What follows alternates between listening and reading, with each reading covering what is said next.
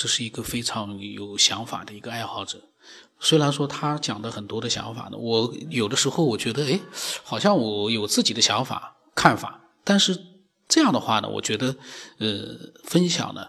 才更加多元化。如果说每个人的想法都跟你一样，那就跟，呃，那就是我自己每天瞎扯就可以了。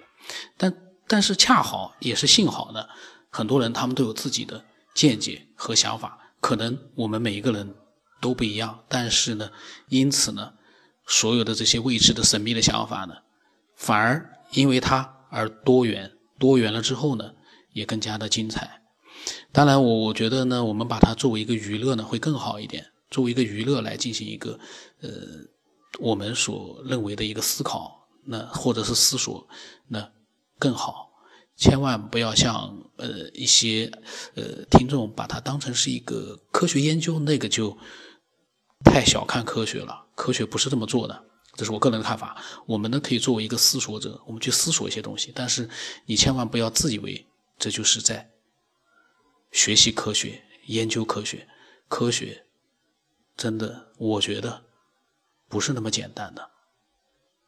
那他呢继续呢讲他的想法，很有意思，很多。然后呢，我觉得也非常的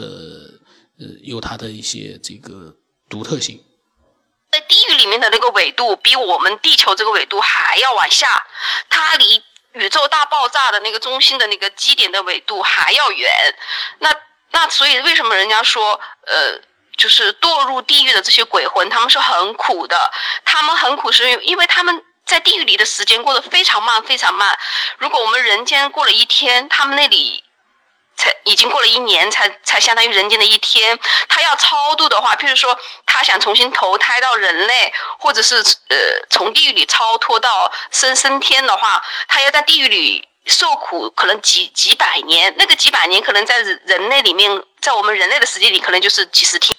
所以，呃，理解了这个概念了之后呢，那么我们就可以理解那个星际穿越了。星际穿越里面那个女孩的爸爸。他就他的宇宙飞船就是去到了一个类似于基点那样的一个地方，可能还没到基点，但是至少比宇宙的这比地球这个位置离宇宙中心那个起点要要近了很多的地方，所以那个位那个地方，他爸爸到了那个地方的时间是要比比地球要慢很多的。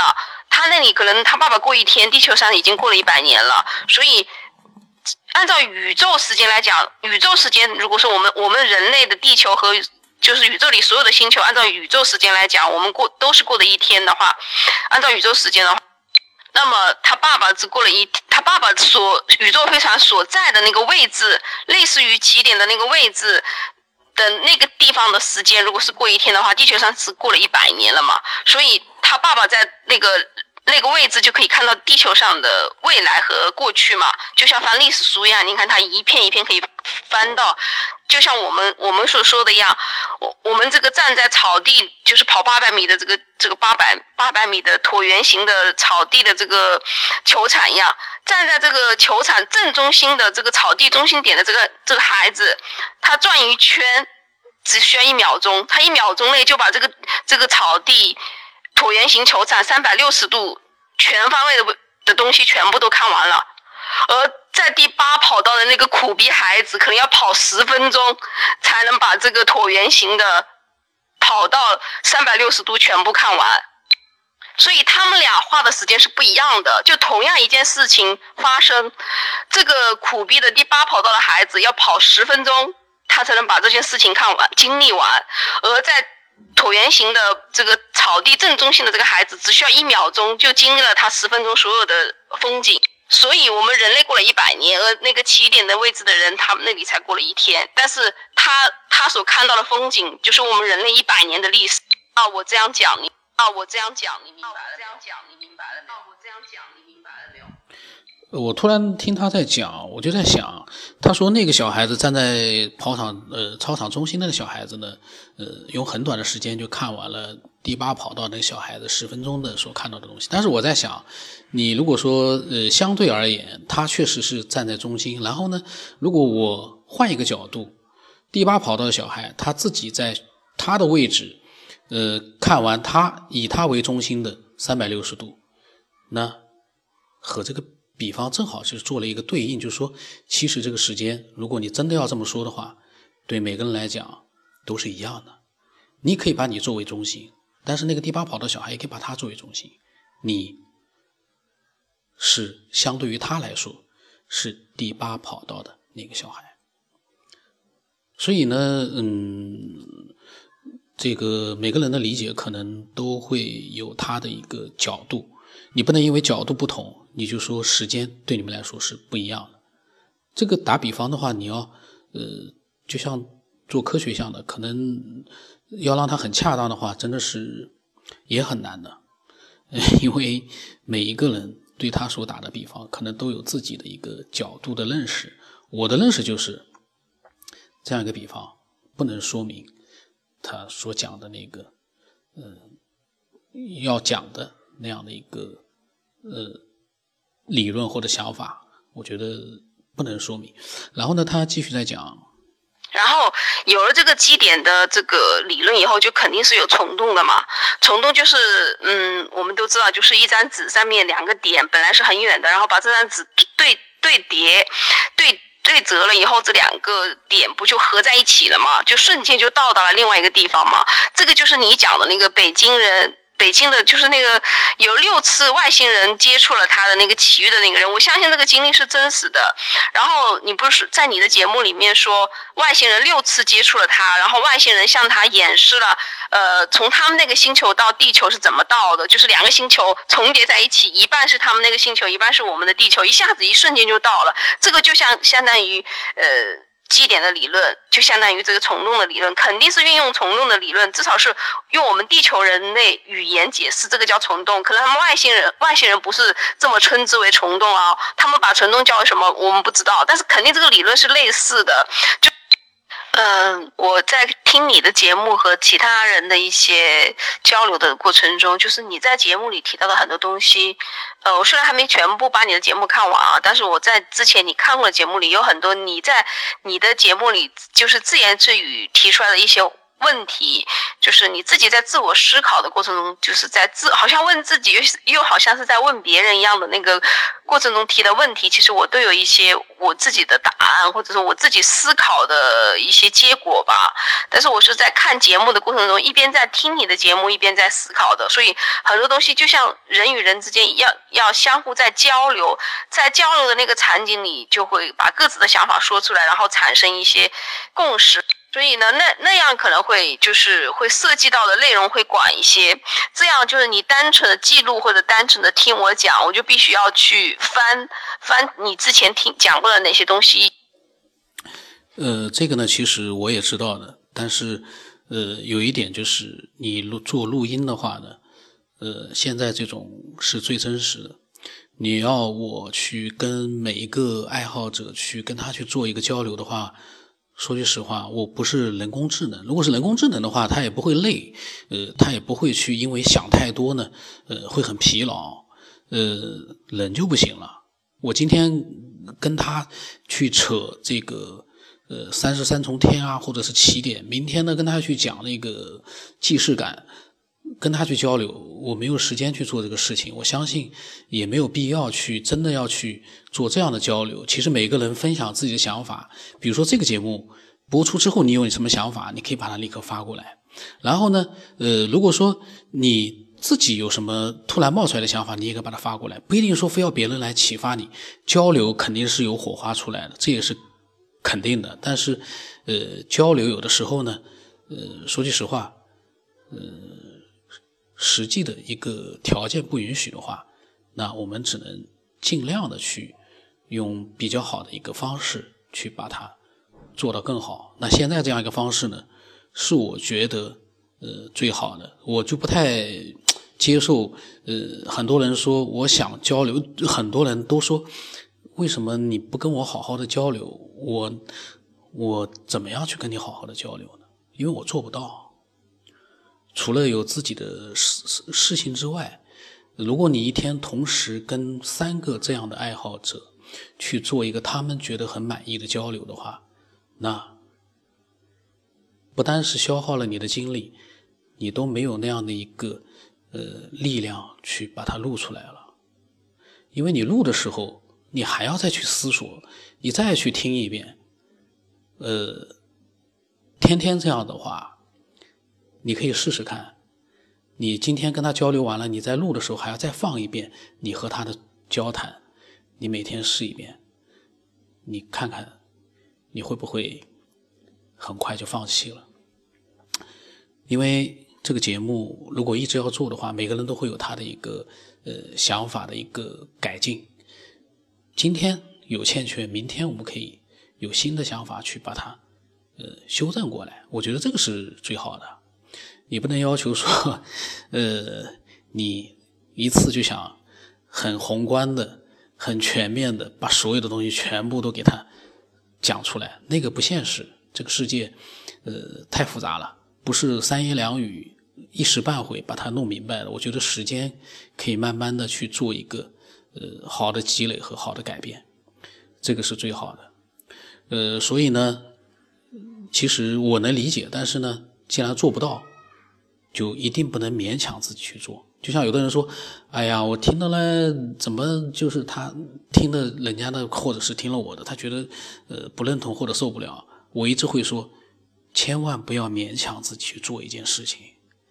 本来是很开心的事情，去勉强自己干嘛？还把一些负能量传递给其他人，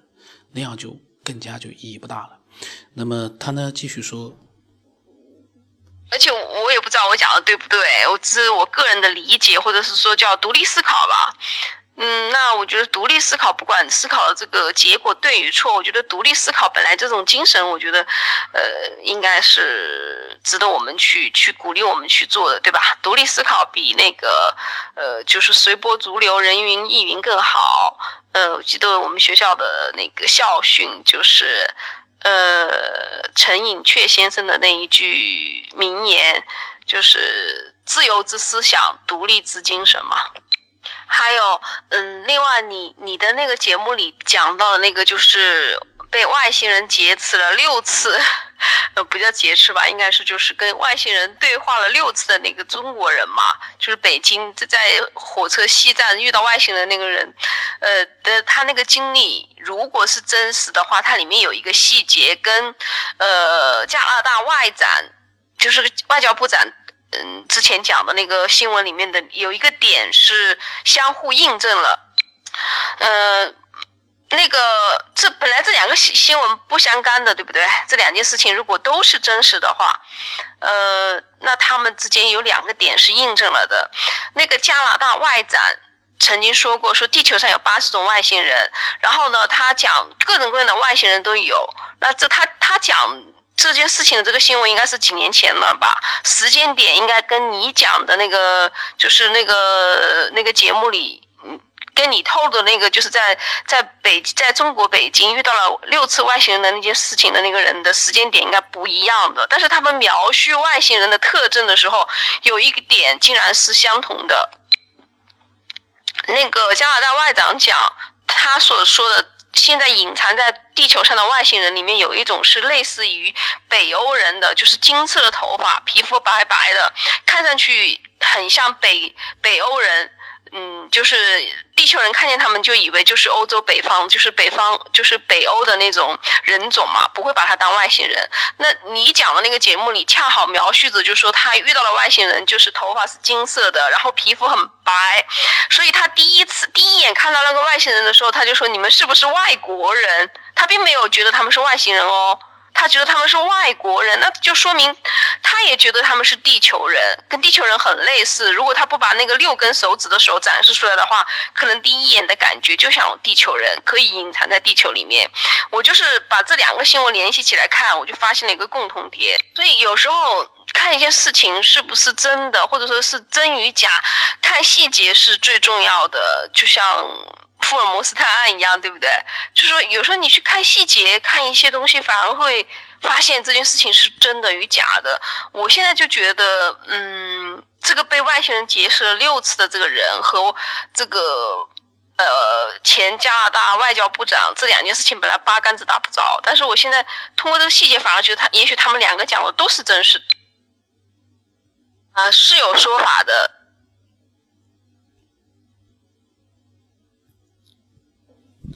他呢真的是一个呃很开脑洞的一个爱好者，我当时真的是挺呃挺佩服他的，因为 他确实能够把一些是不是同样的一件事情，他把它联系在一起。这我觉得这个就是可能会从不同的一些他所说的啊，不同的一些期节目里面。呃，发现一些他需要的内容，然后把它串联在一起，发现最后的答案。说不定，呃，这个世界的奥秘就是被一个听众把很多我们所没有发现的一些细节联系在一起之后呢，他发现了一个最终的答案。然后呢，他呢，刚才呢又呃发来文字说呢，说那个之前讲到的一个先知呢，呃八八万家，他说八八万家就是人类历史上众多预测先知案例里面的典型的成功启动右脑潜能的预测者。他说，在中国类似的预测术呢有一个专业术语，称之为通灵，科学研究里面称之为右脑里的瞬间图像感知、永恒记忆。量子纠缠力量，他说人类所有人都有类似八八万家这样的潜能，这个潜能都是由人类的右脑负责。倒数当时为什么关闭了人类右脑的这些功能，我们不得而知。但是呢，人类的大脑结构的确是先天就具有这样的一些潜能的。呃，是不是具有这样的潜能，我不知道。但是我还是跟呃前面两期里面我讲的一个想法呢，我觉得是一贯的，就是我不会改变，就是人类目前的几十亿人里面呢，呃，什么样的人都有，好人坏人。聪明的，啊，感觉上不太聪明的，各种各样的人都有。如果像他所说的，真的是有这样的一个关闭了右脑的这样的一个呃造物主的话，那这造物主他可能意识到一点：人类如果说这样的一些能够预知的未来的一些功能不关闭的话，那些坏人如果正好是当道的话。他能够预知未来，这个世界可能就跟他刚刚创造起来的时候就不一样了，他就很难控制了。这是我呃看了他所写的这段文字之后呢，我的想法。我的想法就是，真的有这样的一个开关吗？这么容易就把它关闭了，然后是不是有可能把它打开呢？另外还有一个像我所之前所，呃讲的几个预测未来的，其实那个我做了这个节目呢，是因为我觉得挺有意思的，我呢就把这这些呃故事呢介绍给呃喜欢的人听。但是我个人我很怀疑这些人是不是真的真的可以预知未来，就是呃波利斯卡，不管是还是巴布万加，还是其他的几个人。我自己个人其实我倾向于，这只是一个传奇故事，我不认为它是真的就是真实的，它能预知未来。我觉得预知未来这样一个能力，可能雨林它的那种既视感可能更可信一点，因为它是真实发生在我们周边的，呃，这样的一个有点可信度的这样的一个案例。那，